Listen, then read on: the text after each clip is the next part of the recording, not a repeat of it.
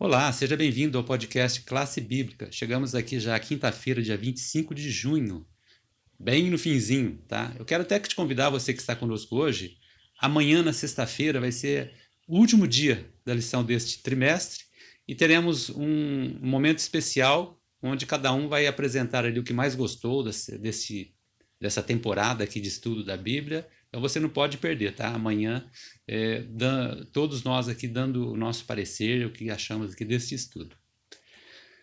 E hoje está conosco aqui o Luciano.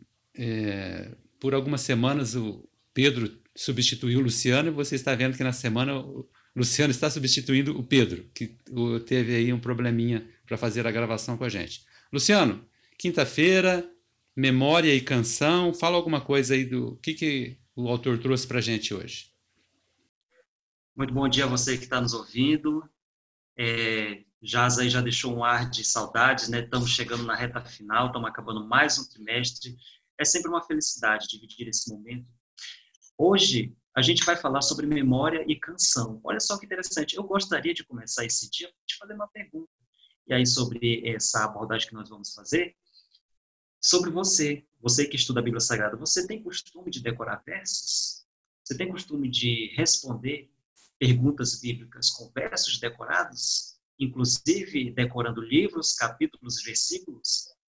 A Bíblia Sagrada fala a respeito disso, você sabia? Eu fiquei muito impressionado com, com essa abordagem de quinta-feira, porque ela faz uma ela nos chama atenção para algo que é muito importante, um exercício legal que eu, eu confesso a vocês que eu não costumo fazer isso. Se vocês me perguntarem alguns versos, eu tenho pouquíssimos versos decorados. Eu costumo saber a, essência, buscar a essência do assunto e às vezes, se, se existe alguma dúvida que alguém me pergunta, o que eu faço? Eu às vezes eu conheço o livro e conheço o capítulo, mas o versículo dificilmente são pouquíssimos que eu conheço. Estou aqui dividindo com vocês a minha experiência. E aí, o, o, o, livro que eu quero iniciar essa quinta-feira, ele está o livro de Salmos, um dos livros mais conhecidos da Bíblia Sagrada. E aí, quando eu falo de Salmos, a primeira coisa que vem à, à, à sua mente são as, as, lindas, as lindas passagens que o salmista nos, nos deixou. Né? E aí a gente vai ler uma que está lá no, no, no, capítulo 119, no versículo 11. Diz o seguinte, muito, muito, muito simples e curta. Guardo no coração as tuas palavras para não pecar contra ti. E aí o salmista vai dizer o seguinte: no momento em que você conhece as mas além do conhecimento, você tem a plena convicção e consegue guardar na sua mente, é como se você tivesse uma letra de, de, uma, de uma canção guardada na sua mente, é mais fácil de você lidar com determinadas situações. Ele deixa isso muito bem claro para a gente, né? Memorizar as escrituras trazem bênçãos multiplicadas. E aí, só para deixar trazer mais exemplos, né? Quando nós guardamos essas preciosas passagens da palavra de Deus em nossa mente, nós podemos reviver o que foi memorizado e aplicá-los no nosso cotidiano, seja em qualquer tipo de situação, em qualquer circunstância. E isso também pode ser uma experiência muito agradável, porque no momento em que você usa a interpretação da Bíblia, por intermédio de passagens bíblicas, capítulo e versículo decorado, você tem respostas concisas e concretas para determinadas situações. Não, não, vamos generalizar, mas isso é algo que precisa ser rotineiro nas nossas vidas. Olha só que interessante, eu achei muito legal a forma com que o autor tratou essa questão da memorização. Né? E aí ele diz o seguinte, olha, memorizar as escrituras traz a Bíblia à vida em nossa experiência diária. E é muito verdade isso. Eu acredito que você que estuda a Bíblia Sagrada todos os dias, possivelmente já deve ter tido uma experiência. O Jazel, que está aqui com a gente, possivelmente já deve ter tido várias experiências, né? assim como todas as pessoas, ah, inclusive os escritores da própria Bíblia Sagrada, devem ter tido várias experiências. E a gente viu, na terça-feira, que algumas dessas experiências elas foram retratadas por Cristo, justamente porque Cristo tem um conhecimento vasto e avançado da Bíblia Sagrada, porque ele é o principal autor, né? E a gente precisa sempre lembrar disso. Além disso, nos ajuda a adorar a Deus e ter uma vida fiel de acordo com a palavra. Isso é básico. E a gente precisa, a todo momento, tornar isso uma prática nos nossos dias. Memorizar as escrituras, palavra por palavra, é uma tremenda, é uma tremenda salvaguarda contra enganos e interpretações. Já passou por isso? Possivelmente sim ou não, não sei. Às vezes a gente precisa conhecer as escrituras sagradas justamente porque você pode lidar com essas situações, situações em que as pessoas te apresentam um tipo de tradição humana ou até uma interpretação errada de um trecho bíblico, desconsiderando o contexto em que ele foi apresentado. E aí, logicamente, se você conhece a escritura, você conhece o aspecto em que o autor está apresentando aquelas declarações, é muito mais fácil que você consiga é, refutar um tipo de colocação voltada para a questão tradicional e a questão humana de interpretativa, né? E esse e aí fica uma lição muito legal para a gente, ah, para que nós possamos então entender a Bíblia Sagrada e por intermédio da memorização de alguns versículos, inclusive até capítulos e livros, tem pessoas que é, que memorizam capítulos e livros, né? Livros bíblicos. Olha só que que método interessante. É um método muito legal.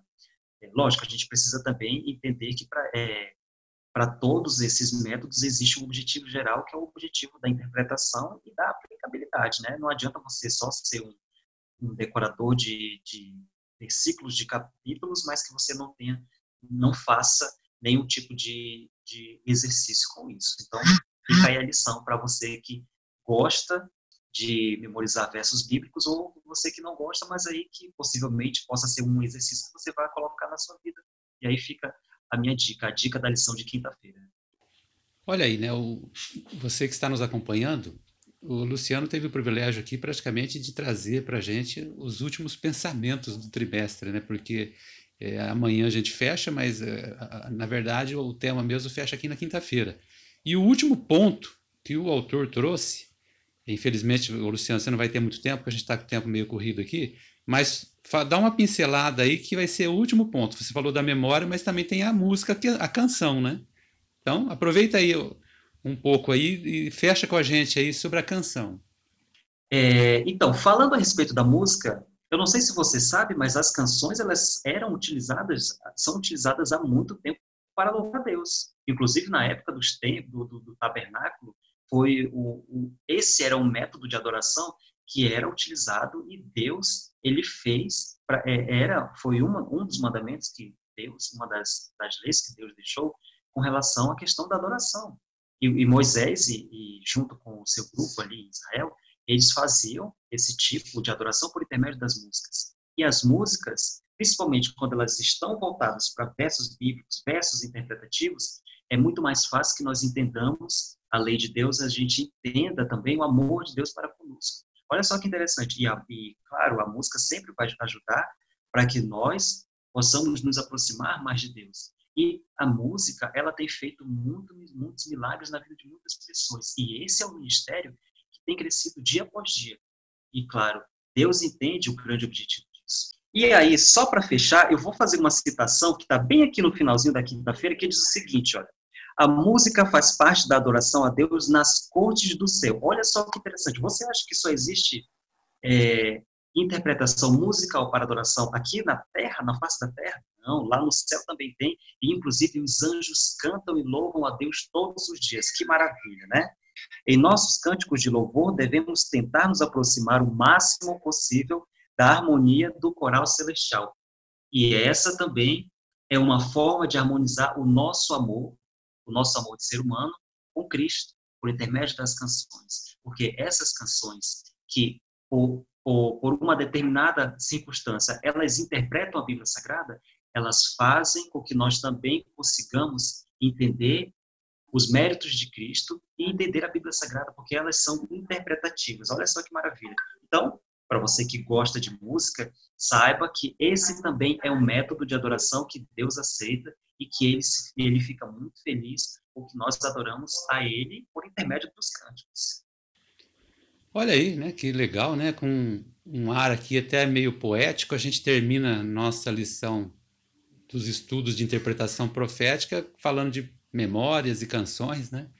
Pessoal, até amanhã então, quando nós daremos aqui o fechamento. Espero que você não perca esse momento de fechamento do trimestre.